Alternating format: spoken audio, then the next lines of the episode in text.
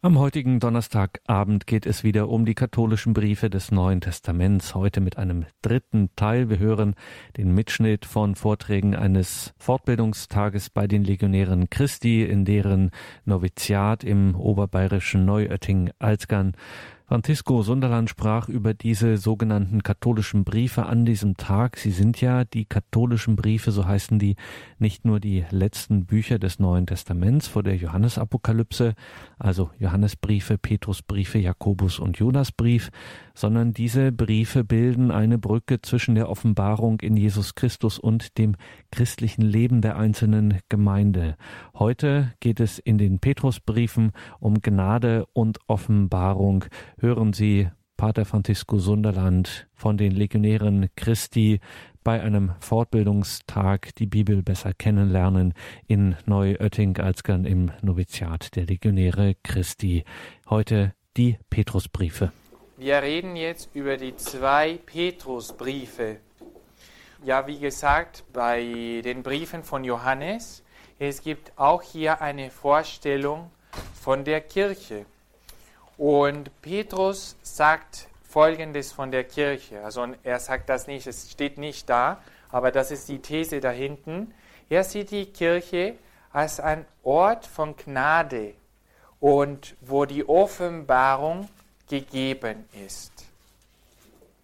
So, wir werden über Gnade und Offenbarung reden, so wie bei Johannes wir über Glaube und Nächstenliebe geredet haben. Wie Sie sehen, die sind vier sehr wichtige Begriffe für unseren Glauben, also für, für was, was wir Katholiken sind. Glaube, Nächstenliebe und jetzt Gnade und Offenbarung. So nur ein bisschen zum, zum diese Briefe, die theoretische Hinweise. Petrus hat wahrscheinlich diese Briefe am Ende seines Lebens geschrieben, so circa Jahr 64 nach Christus. Und er war im, in Gefangenschaft, äh, so vielleicht leichte Ge Ge Gefangenschaft, so wie Paulus. Sie wissen, dass Paulus war zwei Jahre in Rom in eine leichte äh, Ge Gefangenschaft gewesen. So er dürfte seine eigene Wohnung haben und er war nur äh, von den Römern also beobachtet worden. Vielleicht äh, lebte auch ein, ein römischen Soldat mit ihm äh, als Beobachter. Und Petrus, äh, vielleicht es kam ein Moment bei der dieser christlichen Verfolgungen, wo er im Gefängnis war und dann er war in eine sehr strenge Gefängnis, wenn ihr in Rom schon gewesen sind, in der Mamertinischen Kerker. Und das ist ganz dunkel, also das waren die letzten Momente beide für Petrus und für Paulus.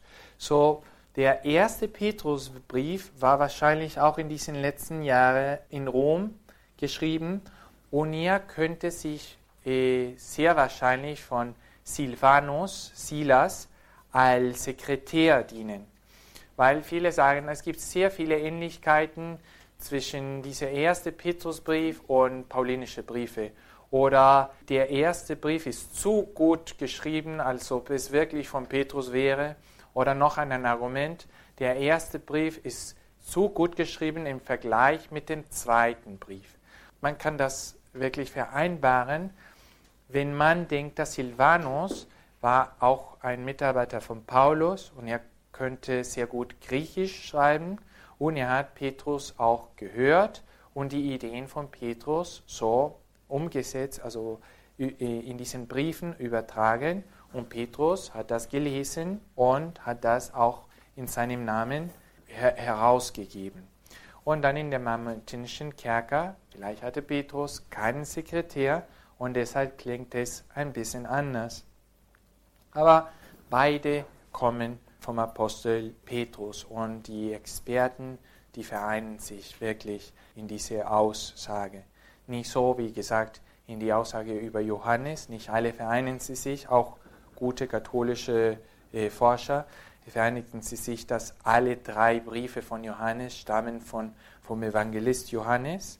Aber mit Petrus ist es anders, die beide kommen von Petrus. So Sie wissen ein bisschen die Geschichte von Petrus. Petrus ein Fischermann von Galiläa, die Jesus Christus begegnet hat, hat Jesus Christus gefolgt Und, und am Anfang von der, von der Geschichte der Kirche ist er als eine der Säulen der Urkirche in Jerusalem geblieben. Und dann hat er seine Sendung besonders in, äh, in den Heidengemeinschaften, die in, in, Palästina waren und auch unter den Juden, war er, äh, war er ganz tätig. Und dann anscheinend, wenn es die großen Verfolgungen kamen, ist er äh, nach Antiochia gekommen und die Tradition sagt, dass er der erste Bischof von Antiochien war, von Antiochien in Kleinasien.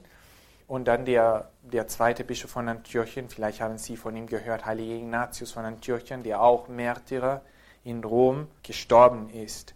Und dann Petrus ist nach Rom gewandert, um dort der Bischof von Rom zu sein. Da hat er als Bischof unter Kaiser Nero wahrscheinlich den Martyrium im Jahr so ungefähr 64 erlitten, mehr oder weniger gleichzeitig als Paulus äh, in, im Zirkus beim Vatikan ist er da gegraben worden und dann die Kirche hat immer so eine sehr wichtige Beziehung, nicht nur zu Petrus als Person, es steht schon im Evangelium, aber auch zu diesem physischen Ort, wo Petrus, Petrus begraben ist und heute ist. Und das ist heute unter dem Hauptaltar von der Petrus-Basilika. Und er schreibt diese Briefe an den Gemeinschaften von den Christen in Asien, in ganz Asien. Asien ist nicht wie heutzutage, es ist so Russland und China und so, sondern Asien war mehr oder weniger, was heute die Türkei ist. Und er spricht über zwei Aspekte des Glaubens. Also so ist es, äh, er wollte darüber äh, schreiben. Wir werden ein bisschen später sehen, dass diese Schreiben haben einen, einen großen Inhalt von einem Taufritus und eine Katechese über die Taufe. Wir können sagen, dass die, die sprechen über unseren Glauben. Was ich schon am Anfang erwähnt habe, es gibt auch hier eine Vision über die Kirche, hauptsächlich von Gnade und Offenbarung. Also die Kirche in, in Beziehung mit der Gnade und mit der Offenbarung.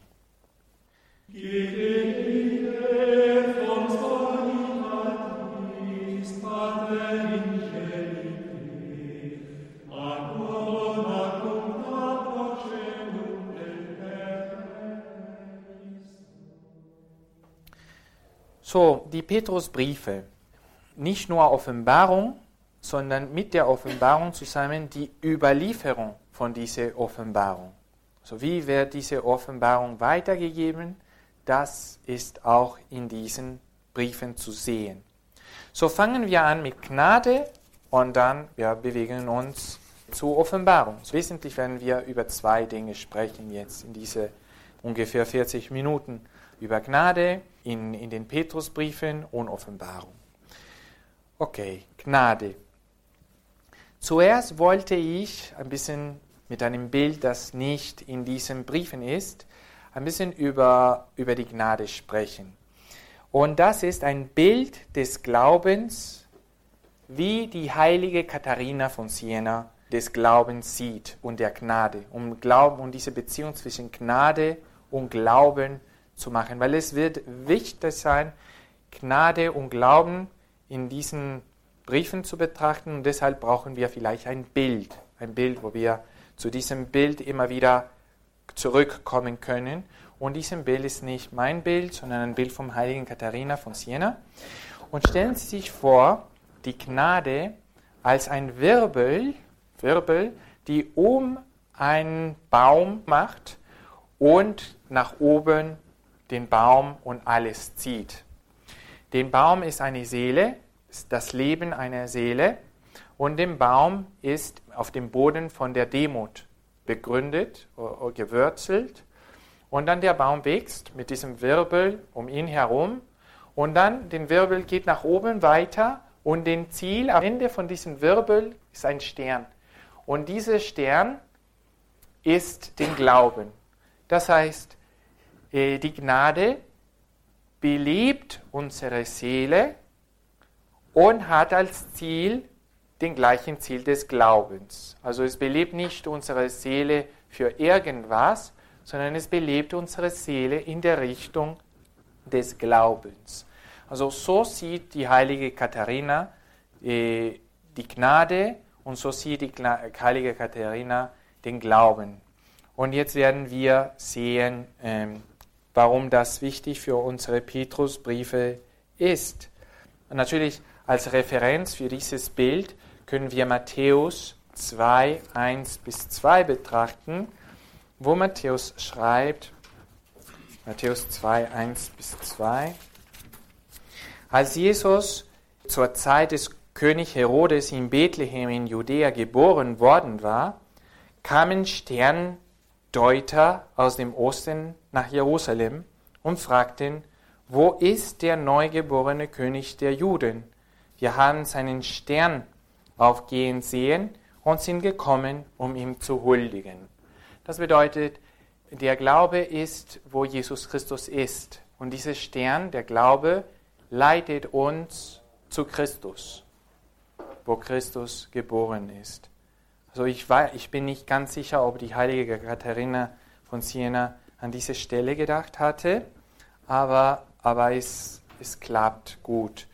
Und dann wir finden äh, diese Stelle von heilige Katharina von Siena in ihr Dialog, also den, das Hauptwerk von heilige Katharina von Siena heißt den Dialog der heilige Vorsehung. Und im Nummer 110 ja, steht auf Italienisch Il lume della sanctissima fede unita alla grazia che ricevete nel battesimo. Und das bedeutet übersetzt, weil das ist nicht einmal Italienisch, das ist so ein bisschen Toskanisch, äh, bedeutet, dass es gibt eine Verbindung vom heiligen Glauben zu dieser Gnade, die ihr in der Taufe bekommen habt.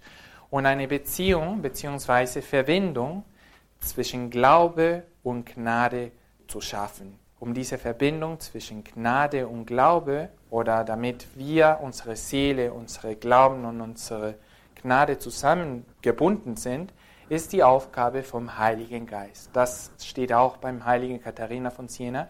Den Heiligen Geist ist so wie den Clip, was ich hier in meine Bande habe, um die Bande zu schließen. Wissen Sie, was man auch in, in den Pampers von den Kindern vorher hatte, so diesen Schluss, das ist den Heiligen Geist, also äh, für, für, für die heilige Katharina von Siena. Gnade für heilige Katharina von Siena ist ein Wirbel, aber dann Gnade für Petrus und Gnade für die Kirche, weil die Tradition der Kirche hat immer diese Definition, diesen Begriff von Petrus, von Gnade, befindet sich in der zweiten Petrusbrief, Kapitel 1, 3 bis 4. Das ist eine der wichtigsten Stellen der Bibel überhaupt, weil es sagt ganz, ganz deutlich, was die Gnade ist, was Gnade bedeutet. Und ja, ich sage das wieder, es ist im zweiten Petrusbrief 1, 3 bis 4. 1, 3 bis 4. Alles, was für unser Leben und unsere Frömmigkeit gut ist, hat seine göttliche Macht uns geschenkt. Sie hat uns den erkennen lassen, der uns durch seine Herrlichkeit und Kraft berufen hat. Durch sie wurden uns die kostbaren und überaus großen Verheißungen geschenkt, damit ihr den verderblichen Begierde, die in der Welt herrscht, entflieht und an der göttlichen Natur Anteil erhaltet. Das bedeutet Gnade. Gnade bedeutet Anteil nehmen oder teilnehmen an der göttlichen Natur. Und das hat auch Paulus gesagt, als wir über diese zwei, die eins werden, gesagt. Aber jetzt wird es ein bisschen heftiger, mit ganz normalen Worten, krasser sein. Also wirklich, dass wir Teil an der göttlichen Natur nehmen dürfen. Wenn das hier nicht geschrieben würde, dann wäre das ein Skandal, sowas zu sagen. Weil wenn wir wirklich denken, was hier steht, der heilige ähm, Athanasius hat das noch, noch stärker gesagt, weil er sagt, dass durch diese Gnade werden wir vergöttlicht. Die Orthodoxen, die orthodoxe Kirche, machen sehr viel Eindruck an dieser Stelle, dass wir werden wirklich durch die Gnade vergöttlicht. Mit sowas erkennen wir, wie würdig ein Christ ist, wo seine Würde besteht, dass er dass sein Leben mit Gott, mit Gott, mit der, der, der, der das Ganze erschaffen hat, äh, er teilt. Also, dass die werden so eins. Es ist wirklich so, so ein tiefes Geheimnis und so bewundernswert, dass wenn wir das wirklich richtig betrachten können, mit den Worten von der heilige Pfarrer von Nas, wir würden sterben. Wir würden sterben, wenn wir das wirklich verstehen könnten, weil es ist so tief. Sehen Sie, die Tradition der Kirche hat immer gern das Hohenlied vertieft. Dieses Buch der Bibel, das heißt Hohenlied. Und die Kirche hat das immer, es gibt mehrere Weise, um das wirklich gut zu verstehen, aber, aber diese Beziehung, diese Einheit zwischen Gott und der Seele, die Seele, die Gott sucht und diese Verbindung zwischen Gott und Seele, es war immer ein Thema für so viele Mystiker der katholischen Kirche, vom St. Bernhard zu Katharina von Siena, Heilige Theresia von Avila, äh, Johannes vom Kreuz und so weiter und so fort. Ich kann unendliche, viel, äh, unendliche Schriftsteller, christliche Schriftsteller nennen, die wirklich mit diesem Buch vom Hohenlied sehr beschäftigt waren, weil die haben bemerkt, das ist die Gnade. Also das ist wirklich die Gnade. Und auch die Heiden äh, und die ersten Christen wirklich gaben sehr viel Be Be Gewicht zu der Erzählung von Eros und Psyche. Ich weiß nicht, ob Sie diese Geschichte kennen aus dieser griechischen Mythologie. Eros hat sich mit Psyche, Psyche bedeutet Seele und Eros ist wie die Liebe, die haben sich so verheiratet, aber Psyche dürfte Eros nicht sehen. Und das war eine Bedingung, nachdem sie äh, verheiratet waren oder, äh, oder so. So etwas ähnliches war die Bedingung. Aber dann, sie war neugierig und sie hat ihn gesehen. Vielleicht ist er wirklich nicht so schön, warum darf ich ihn nicht sehen? So viele Zweifeln. Und dann hat sie ihn doch gesehen und dann hat sie bemerkt, dass er wirklich ein, ein Gott und sehr schön war. Und dann ist er verschwunden. Und dann die ganze Geschichte von Psyche ist die Geschichte von einer jungen Frau, auch eine sehr schöne Frau, die wirklich sehr, sehr traurig ist und sie ist immer mit einer Kerze auf der Suche auf seine Liebe.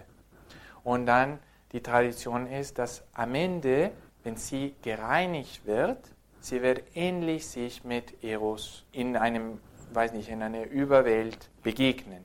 Und die, eine der ersten Gräber der Christen in den Katakomben haben auch diese Eros und Psyche Bilder da, damit wir auch die Christen, die Heidenchristen verstehen könnten, dass das Sterben war die Suche, also die, das Leben der Christen eine Suche nach Gott war und dass plötzlich äh, beim Sterben wir werden schließlich den tiefsten Wunsch unserer Seele begegnen.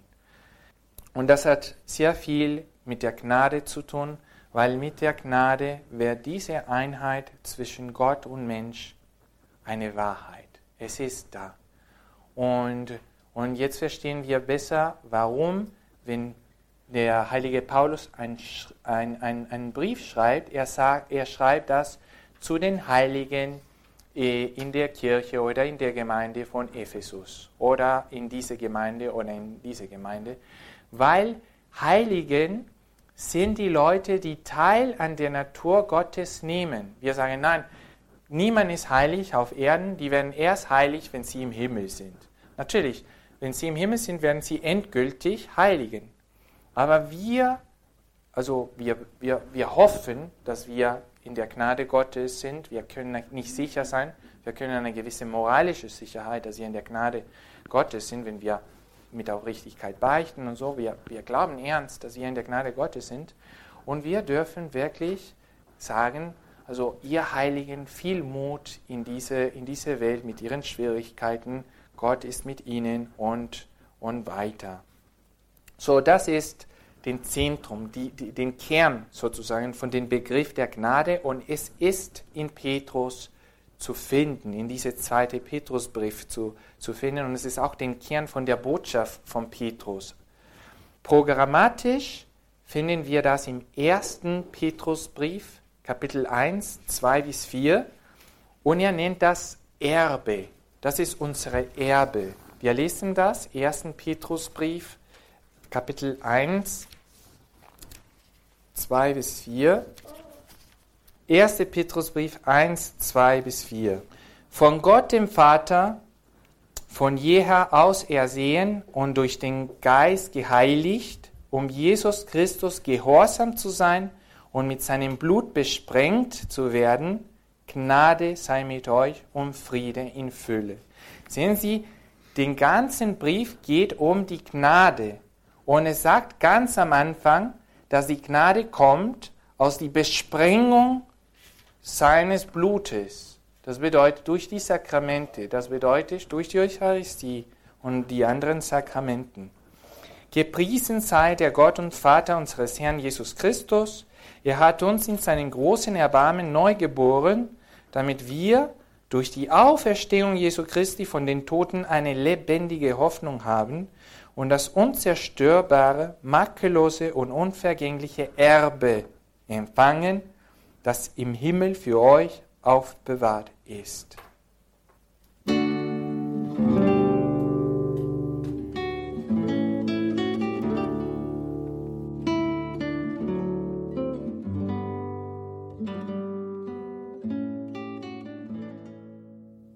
Und dann ich möchte jetzt etwas vorlesen von diesem Dokument von der Bibelkommission.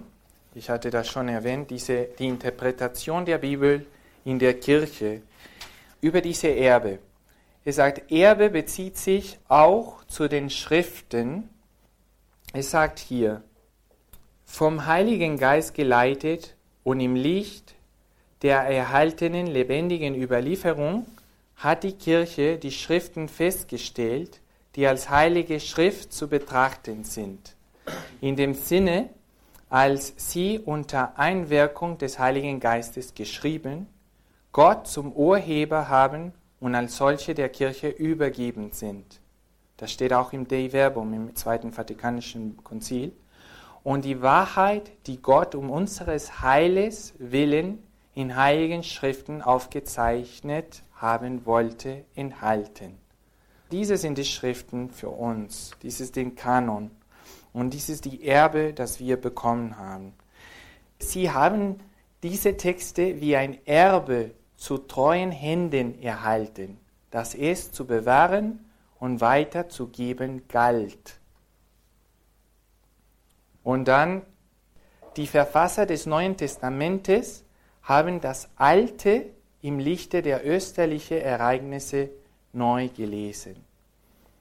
Was hier zu sagen ist, ist, dass der heilige Petrus uns über die Gnade hier sagt, ist unsere Erbe und, und so hat die Kirche ähm, diese, diese Gnade aus, äh, ausgelegt. Und dann natürlich, es gibt eine Beziehung zwischen Gnade und positiv, äh, eine, eine positive Ansicht von Gnade in Petrus, das ist Lieben, und eine negative Aspekte von, von der Gnade, das ist nicht sündigen. Sie sehen, also wenn, wenn wir über die Gnade gelesen haben, also unsere Beziehung zu der Gnade ist eine positive Beziehung, das heißt, man soll den Nächsten lieben, man soll hinfügig zu den Eingebungen des Heiligen Geistes sein und negativ ist nicht sündigen.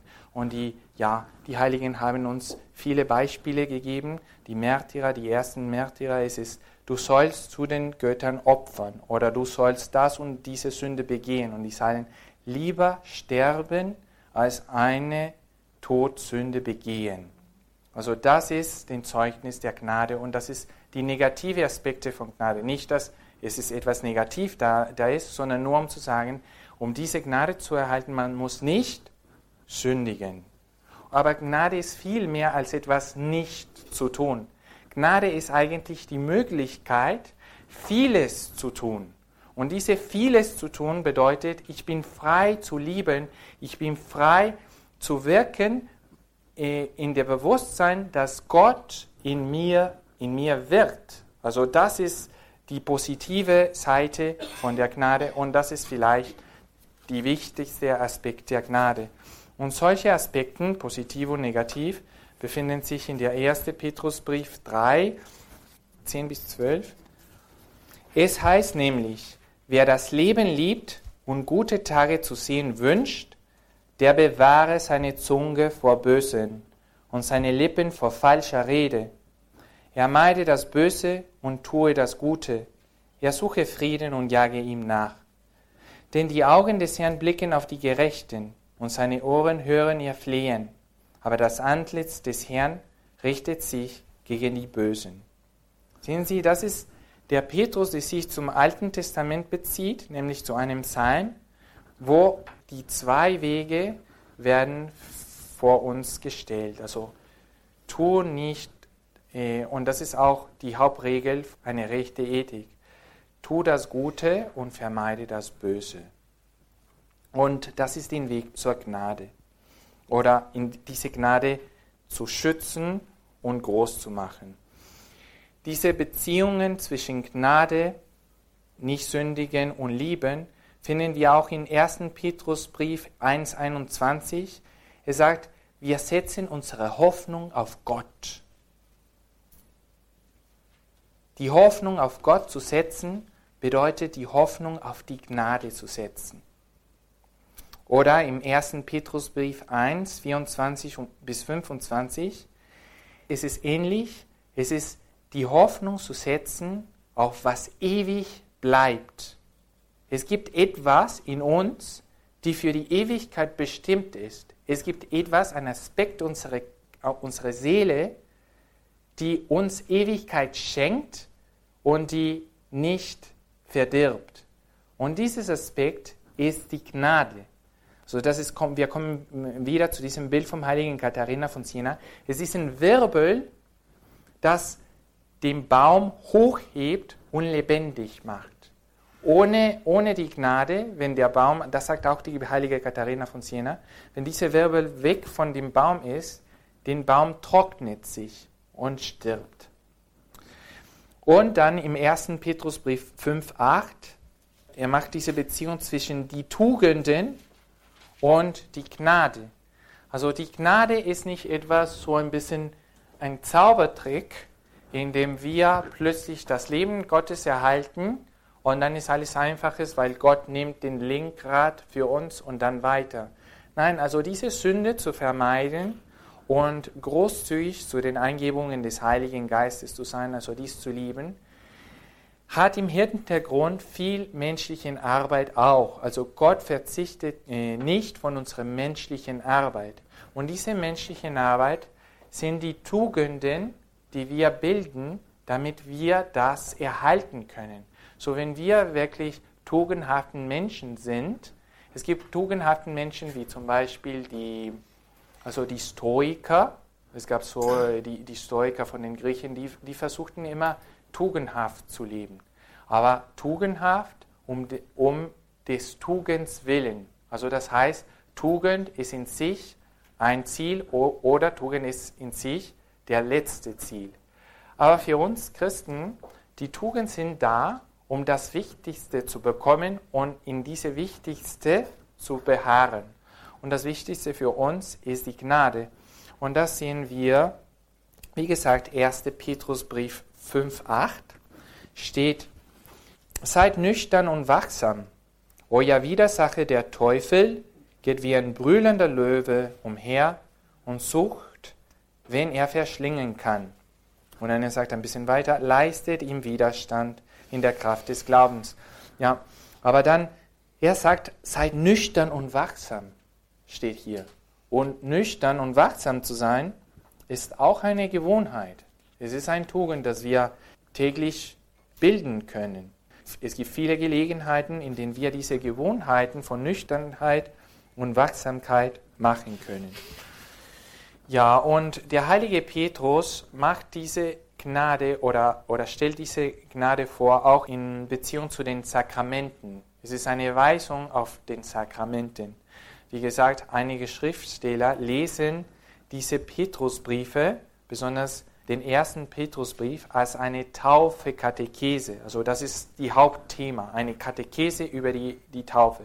So, ich habe gewählt in meine Beschreibung von diesen äh, Briefe nicht diese Taufe-Rede als ein Hauptthema zu machen, sondern die Vorstellung der Kirche als, als Gnade und Offenbarung.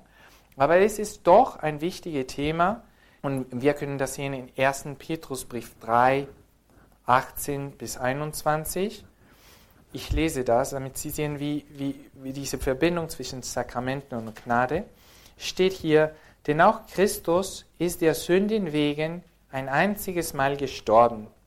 Er, der Gerechte, für die Ungerechten, um euch zu Gott hinzuführen. Dem Fleisch nach wurde er getötet, dem Geist nach lebendig gemacht. So ist er auch zu den Geistern gegangen, die im Gefängnis waren, und hat ihnen gepredigt. Das, dass er zu den, so zu den Geistern äh, gegangen, die im Gefängnis waren, steht in der Ostergesang. Wissen Sie, vor, die, vor der Kerze, vor der großen Kerze, es wird da gesagt, dass Jesus Christus ist äh, unten in der Unterwelt gekommen und hat Adam frei gemacht. Und dann äh, hat ihn wiederhergestellt. Und viele fragen sich, also das ist eine Tradition der Kirche, und es steht auch im apostolischen Glaubensbekenntnis, dass er zu den Toten hin, hinabgestiegen in das Reich des Todes, aber es steht nicht in der Schrift. Also hier steht es. Ich lese das wieder. So ist er auch zu den Geistern gegangen, die im Gefängnis waren, und hat ihnen gepredigt. Und wissen Sie, deswegen viele haben gedacht, das ist eine Taufe, eine Taufe Retus oder eine Taufe Katechesis, weil genau am Ostern werden die Menschen getauft, nach der Tradition der Kirche. Also es, es, gibt auch, es geht auch um die Taufe. Und dann ich lese weiter, Vers 20. Diese waren einst ungehorsam, als Gott in den Tagen Noachs geduldig wartete, während die Arche gebaut wurde, und in ihr wurden nur wenige, nämlich acht Menschen, durch das Wasser gerettet. Sehen Sie nochmal diese Erwähnung vom Wasser und Taufe und Nummer 8. Also wenn Sie zu diese alte Taufbecken oder Taufkirchen sehen, die sind achtseitige Kirche. Und auch die Gnadekapelle in Altötting, es ist gedacht, es war eine Taufkirche und es hat acht Seiten. So, ich lese das wieder. Diese waren einst ungehorsam, als Gott in den Tagen Noachs geduldig wartete, während die Arche gebaut wurde. In ihr wurden nur wenige, nämlich acht Menschen durch das Wasser gerettet. Dem entspricht die Taufe, die jetzt euch rettet. Sie dient nicht dazu, den Körper von Schmutz zu reinigen, sondern sie ist eine Bitte an Gott um ein reines Gewissen aufgrund der Auferstehung Jesu Christi. So, das ist es. Also es ist ganz offensichtlich, die Beziehung zwischen die Gnade und die Sakramenten, in diesem Fall mit der Taufe. Aber nicht nur mit der Taufe. Wenn wir wirklich gut suchen, wir finden auch die Firmung hier, nämlich in 1. Petrusbrief 4, 6. Das ist ein bisschen unten. Es steht, denn auch Toten ist das Evangelium dazu verkündet worden, dass sie wie Menschen gerichtet werden im Fleisch, aber wie Gott das Leben haben im Geist. Und das ist, was wir in der Firmung bekommen, den Geist in Fülle. Aber wie Gott das Leben haben im Geist. Das ist die Gnade, die in den Sakramenten wirksam ist. Also die Sakramenten sind ein bisschen wie, wie, ähm, wie Straßen, die auf der Gnade hinführen. Und die Gnade hat so eine, eine gewisse Vielfalt. Es gibt die Gnade in allgemein, aber es gibt auch spezifische Gnaden. Es gibt eine Gnade, die, die macht das Leben von Gott eins mit dem Leben von den Kranken. Und diese Gnade ist die Gnade, dass wir in der Krankensalbung bekommen. Es gibt eine Gnade, die uns zu Kinder Gottes macht. Zum ersten Mal Mitglieder der Kirche, die unsere Sünden erlöst die uns mit dem Leben von Jesus Christus verbindet und uns den Heiligen Geist schenkt. Und wie heißt dieses Sakrament? Sakrament der Taufe. Und dann es gibt eine Gnade, die uns die schwere Sünden vergibt. Große Gnade. Und wie heißt dieses Sakrament, die diese Gnade spendet? Das Sakrament der Beichte. Und jetzt auch im Petrusbrief finden wir eine Erwähnung zu der Priesterweihe. 1. Petrusbrief 5, 2 bis 3. Eure Ältesten, das ist eure Presbyter und das ist eure Priester, ermahne ich, da ich ein Ältester bin, wie sie, und ein Zeuge der Leiden Christi, und auch an der Herrlichkeit teilhaben soll, die sich offenbaren wird.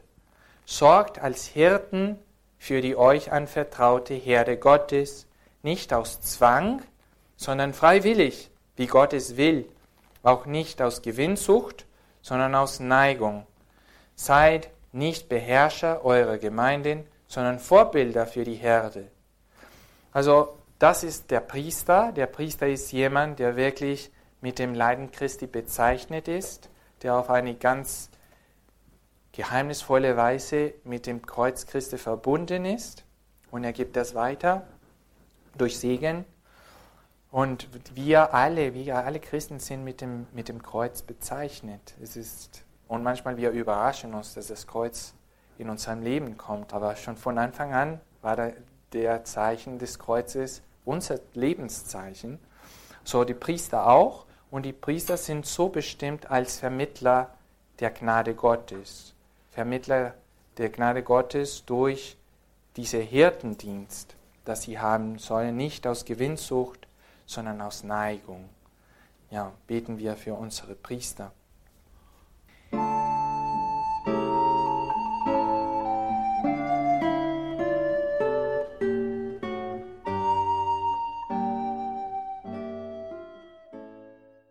Das war ein Beispiel von was wir in, in den Petrusbriefen über die Gnade finden. Und jetzt äh, ein bisschen über die Offenbarung. Das ist auch sehr wichtig, weil die Petrusbriefe sprechen auch über die Offenbarung, als wir Christen, als wir Katholiken die Offenbarung verstehen. Und ich werde mich mehr auf diesem Buch äh, beziehen, also die Interpretation der Bibel in der Kirche. Petrus, der Apostel, verbindet Gnade mit den Propheten. Also Offenbarung ist diese Beziehung, dass die Kirche macht zu was Gott uns in Christus offenbart hat. Und er hat hier in der Bibel gesprochen, weil in der Bibel finden wir Christus. Für Petrus ist die Bibel, die ganze Bibel nicht fremd, sondern er macht seine Rede in seinen Briefen eine Kontinuität, eine gewisse Kontinuität. Er macht so diese Verbindung, diese Beziehung von seiner Gnade, die Gnade, die er predigt, mit den Propheten. Das finden wir im ersten Petrusbrief zum Beispiel 1,10, wo es steht, nach diesem Heil haben die Propheten gesucht und geforscht und sie haben über die Gnade geweissagt, die für euch bestimmt ist. Sehen Sie, es ist, was wir ganz am Anfang in unserer ersten Einheit gesehen haben. Das Alte Testament es ist eine Hinweisung auf das Neue Testament, also auf was uns zu erwartet hat, was die, die, diese, diese Streit von Gott, dass er immer uns durch seine Treue gesucht hat, aber immer wieder keine Antwort bekommen hat, hat diese Antwort im Sohn bekommen. Nur er könnte für uns sprechen und die Antwort zu Gott für uns geben. Und jetzt Gott, die, das Neue Testament, ist es eine reine Beziehung zwischen Jesus Christus und dem Vater. Nur Jesus Christus und den Vater im Heiligen Geist. Und dann die Frage ist, ein Moment, nur zwischen Jesus Christus und dem Vater im Heiligen Geist? Und wo sind wir? Wo ist die Kirche? Die Kirche ist im Christus verborgen. Und wir sind in Christus verborgen. Aber es geht nur um die Beziehung zwischen dem Sohn und dem Vater im Heiligen Geist. Es ist so ein tiefes Geheimnis dass wir sterben, wenn wir das gut verstehen. Und dann, ja, dieses Dokument auf Seite 77 spricht auch über diese Beziehungen zwischen Altem und Neuem Testament. Ich lese ein bisschen darüber. Es ist, äh, die intertextuellen Bezüge sind in den Schriften des Neuen Testamentes von größer Dichte die zahlreiche Anspielungen auf das Alte Testament und ausdrückliche alttestamentliche Zitate enthalten. Für die Verfasser des Neuen Testamentes hat das Alte Testament göttlichen Offenbarungswert. Sie verkünden, dass diese Offenbarung ihre Erfüllung im Leben, in der Lehre und vor allem im Tod und die Auferstehung Jesu gefunden hat, in denen die Quelle der Versöhnung und des ewigen Lebens liegt. Christus ist für unsere Sünden gestorben, gemäß der Schrift, und er ist begraben worden. Er ist am dritten Tag auferweckt worden, gemäß der Schrift, und erschien dem Kephas. Das steht im 1. Korintherbrief 15. Das ist der eigentliche Kern der apostolischen Verkündigung nach diesem Text. 1. Korintherbrief 15, 11. Und interessanterweise nennt er Kephas hier und erschien dem Kephas. Und wir lesen jetzt über Kephas, es sind die Petrusbriefe, die Kephasbriefe und wir reden über Offenbarung. Und dann auf Seite 81, wo es steht, ähm, die Interpretation innerhalb der Tradition der Kirche. Also wir interpretieren, wir legen diese Bibel aus innerhalb einer Tradition, wie die Kirche das überliefert und, und interpretiert hat. Warum ist das so wichtig? Warum sollen wir die Bibel, wie die Kirche das interpretiert hat und nicht, ich weiß nicht wo, wie. Also ich glaube, dass hier stehen die Namen von Petrus, Johannes, Paulus, Titus, sind alle Mitglieder von der katholischen Kirche im Neuen Testament. Lukas, Markus. Also es ist nicht, dass die Kirche bezieht sich im Neuen Testament zu den heiligen Schriften, sondern die Kirche hat den heiligen Schriften sozusagen auch gebaut, teilweise geschrieben. Die sind Mitglieder der Kirche, die das geschrieben haben. Das sind die Aposteln.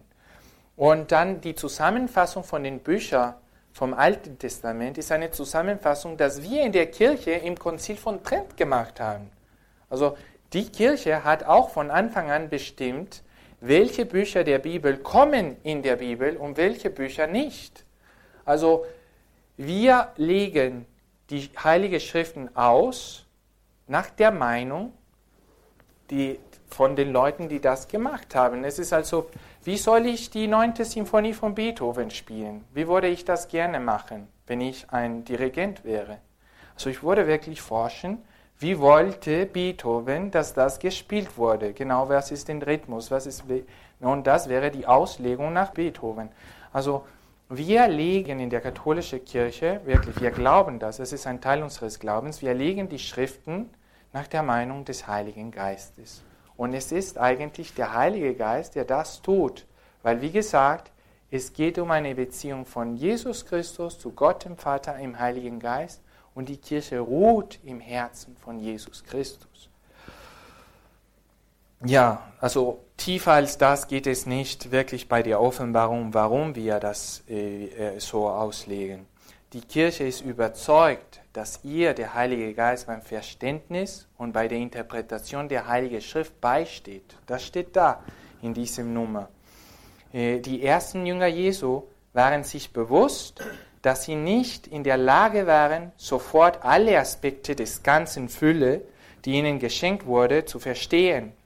In ihrem Gemeinschaftsleben, das sie mit Ausdauer pflegten, erfuhren sie eine ständige Vertiefung und eine fortschreitende Erkenntnis der geschenkten Offenbarung. Darin erkennen sie den Einfluss und das Wirken des von Jesus versprochenen Geist der Wahrheit, der sie zum ganzen Reichtum der Wahrheit führt, wie in Johannes 16 steht. So geht auch die Kirche gestützt auf die Zusage Christi ihren Weg der Beistand aber, der Heilige Geist, den der Vater in meinem Namen senden wird, der wird euch alles lehren und euch an alles erinnern, was ich euch gesagt habe. Ja, und dann in Dei Verbum, also das ist im Zweiten Vatikanischen Konzil Nummer 11, steht, aufgrund apostolischen Glaubens gelten unsere heiligen Mutter der Kirche, die Bücher, die Bücher, so die Bücher, die in der Bibel reinstehen, die Bücher, mh, als heilig und kanonisch, weil sie unter der Einwirkung des Heiligen Geistes geschrieben sind. Und ihr seid hier Vergleich Johannes 20, der zweite Timotheusbrief 3 und der zweite Petrusbrief 1, 19 bis 21, das haben wir schon gelesen, und 3, 15 bis 16. Und lesen wir ganz kurz äh, zweite Petrusbrief 3, 15 bis 16. Und es steht hier, hm, seid überzeugt, dass die Geduld unseres Herrn eure Rettung ist. Das hat euch auch unser geliebten Bruder Paulus mit der ihm geschenkten Weisheit geschrieben. Es steht in allen seinen Briefen, in denen er davon spricht. In ihnen ist manches schwer zu verstehen, und die Unwissenden, die noch nicht gefestigt sind, verdrehen diese Stellen ebenso wie die übrigen Schriften zu ihrem eigenen Verderben. Also es ist, gibt manchmal in den Paulusbriefe etwas schwer zu verstehen und wir haben darüber geredet. Wer wird gut verstehen, was Glaube bedeutet? Und es steht in den Paulusbriefen. Und wer wird gut verstehen, was Gnade bedeutet? Und es steht in alle Paulusbriefe. Und wir verstehen Glaube und Gnade, wie die heilige katholische Kirche das versteht. Und dann später in diesem Dokument wird auch den 1. Petrusbrief 1, 12 hinzugefügt als Zeugen von dieses Prozesses.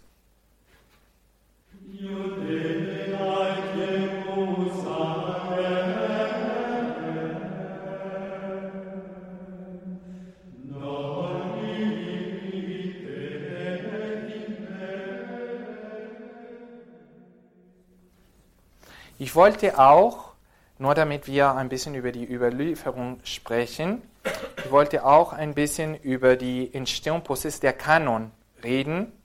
Und zwar, wie es hier vom Kardinal Ratzinger geschrieben worden ist, auf Seite 82, 3 und, und 4. Ich lese das, ist ein bisschen lang, aber es lohnt sich wirklich. Die Feststellung eines Kanons der Heiligen Schrift war das Resultat eines langen Prozesses. Die Gemeinschaften des alten Bundes von besonderen Gruppen wie den prophetischen Kreisen oder dem priesterlichen Umfeld an bis zum gesamten Volk haben in einer gewissen Anzahl von Texten das Wort Gottes erkannt, das ihren Glauben weckte und ihrem Leben eine Richtung gab. Sie haben diese Texte wie ein Erbe zu treuen Händen erhalten. Das es zu bewahren und weiterzugeben galt. So sind diese Texte nicht mehr nur Ausdruck der Inspiration einzelner Autoren, sie sind zu gemeinsamen Besitz des Gottesvolkes geworden. Das Neue Testament verehrt diese heiligen Texte, die es vom jüdischen Volk als wertvolles Erbe erhalten hat. Es erachtet sie als heilige Schriften, die vom Geist Gottes eingegeben wurden. Steht schon im 2. Petrusbrief 1, 20 bis 21. Und die nie aufgegeben werden können. Mit diesen Texten, die das Alte Testament bilden, hat die Kirche jene Schriften eng verbunden, in denen sie einerseits das authentische, vom Heiligen Geist garantierte Zeugnis der Apostel über alles, was Jesus getan und gelehrt hat, und andererseits die Lehren erkannte, die die Apostel selbst und andere Jünger verkündet hatten, um die Gemeinschaft der Glaubenden zu schaffen. Diese zweite Reihe von Schriften hat schließlich den Namen Neues Testament erhalten. Wunderschön. Also wirklich. Und das kann auch vertieft werden in Katechismus und in dieser Schrift, weil diese sind genau die Fragen, die sehr viel, sehr oft zu uns Katholiken gestellt worden sind. Warum äh, interpretiert ihr so die Bibel oder wer hat euch die Autorität gegeben oder warum der Kirche darf das oder das sagen über die Bibel. Ne? Es steht alles hier.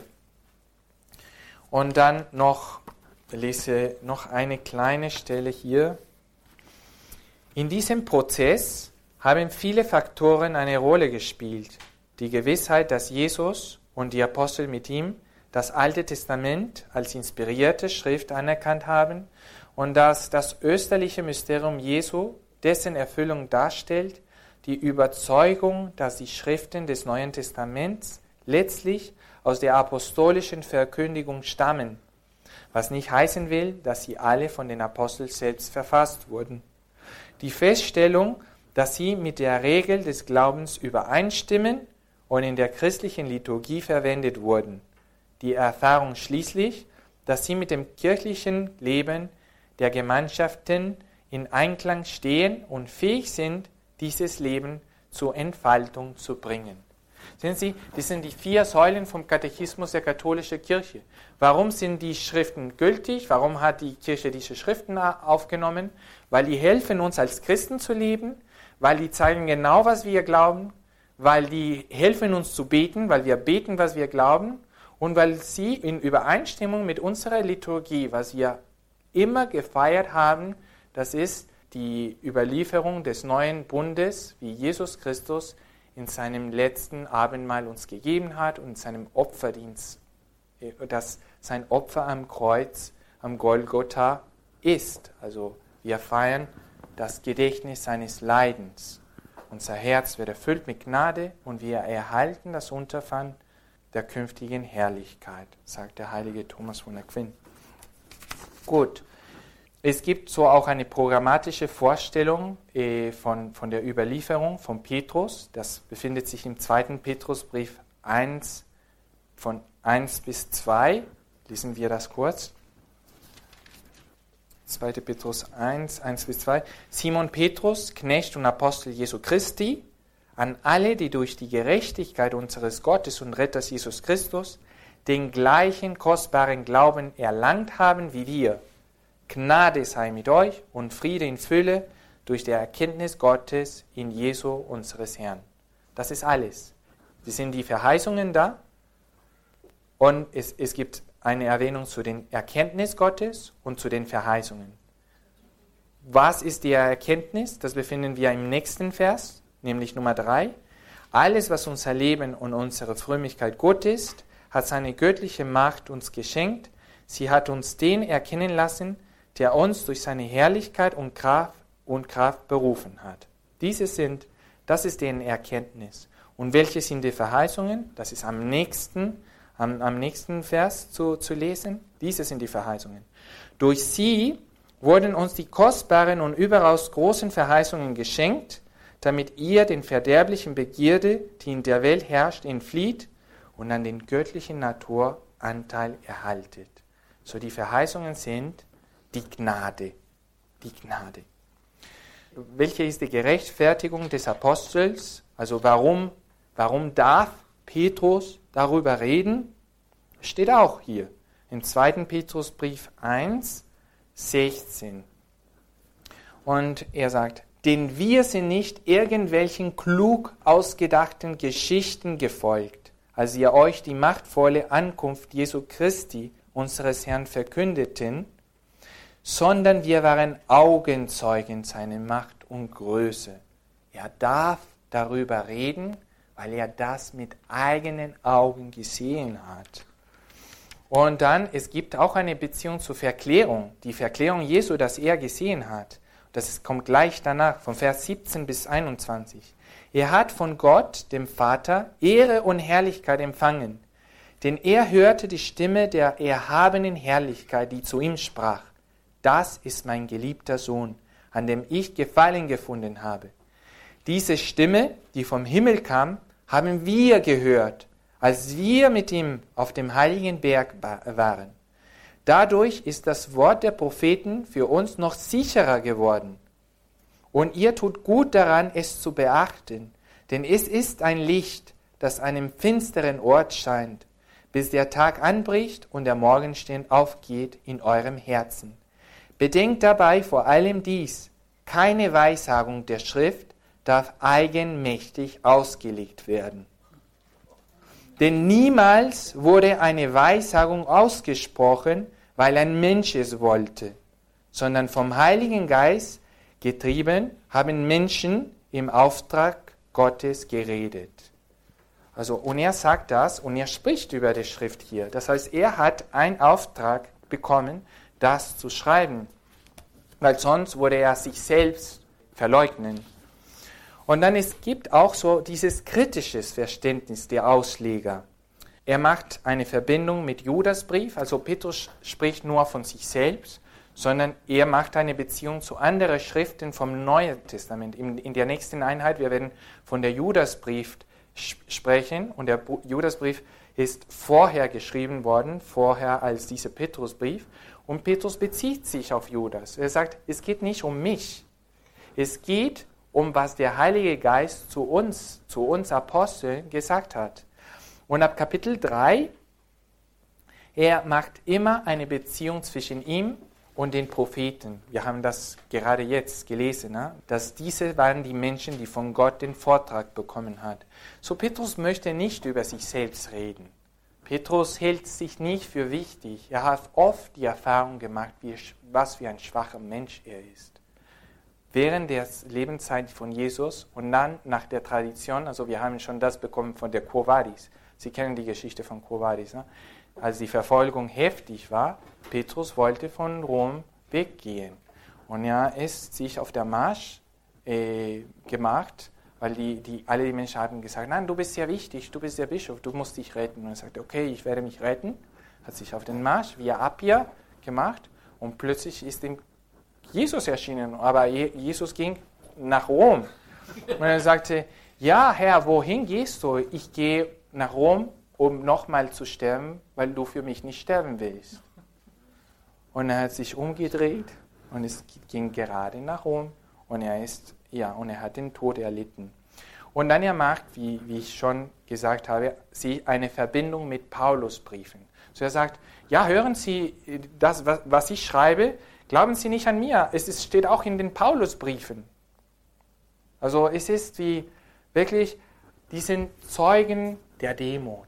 Also die sind nicht Schriftsteller, die schreiben wie, ich weiß nicht, wie Hegel, der sagte, das ist eure Rettung, das ist, ich weiß das. Oder wie Fichte, ne? Es alles geht an mich, äh, um mir, ich bin es. Ne?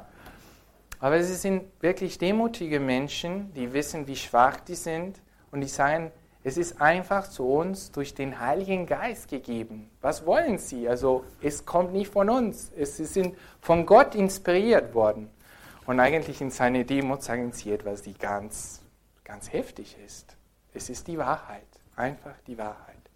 Gelobt sei Jesus Christus. Pater Francisco Sunderland war das von den Legionären Christi. Sie hörten einen weiteren Mitschnitt, heute den dritten Teil beziehungsweise die dritte Einheit seines Fortbildungstages zu den sogenannten katholischen Briefen des Neuen Testamentes. Gehalten hat er den im Juni 2016 im Noviziat der Legionäre Christi in Neuötting. Diesen, wie natürlich die beiden anderen Vorträge auch, gibt es bei unserem CD-Dienst von Radio Horeb oder Sie schauen auf horeb.org, unsere Homepage, dort steht dann in Kürze diese Sendung auch zum Download bereit, horeb.org. Und wir bleiben in Oberbayern, sind gleich um 21.40 Uhr verbunden mit Monsignore Gottfried Fellner, dem Wallfahrtspfarrer der Wieskirche in Steingaden. 21.40 Uhr komplett das Nachtgebet der Kirche. Bleiben Sie nun dran, beten Sie hier mit in der Gebetsgemeinschaft von Radio Horeb und Radio Maria. Mein Name ist Gregor Dornis. Ich wünsche Ihnen allen einen gesegneten Abend und eine behütete Nacht.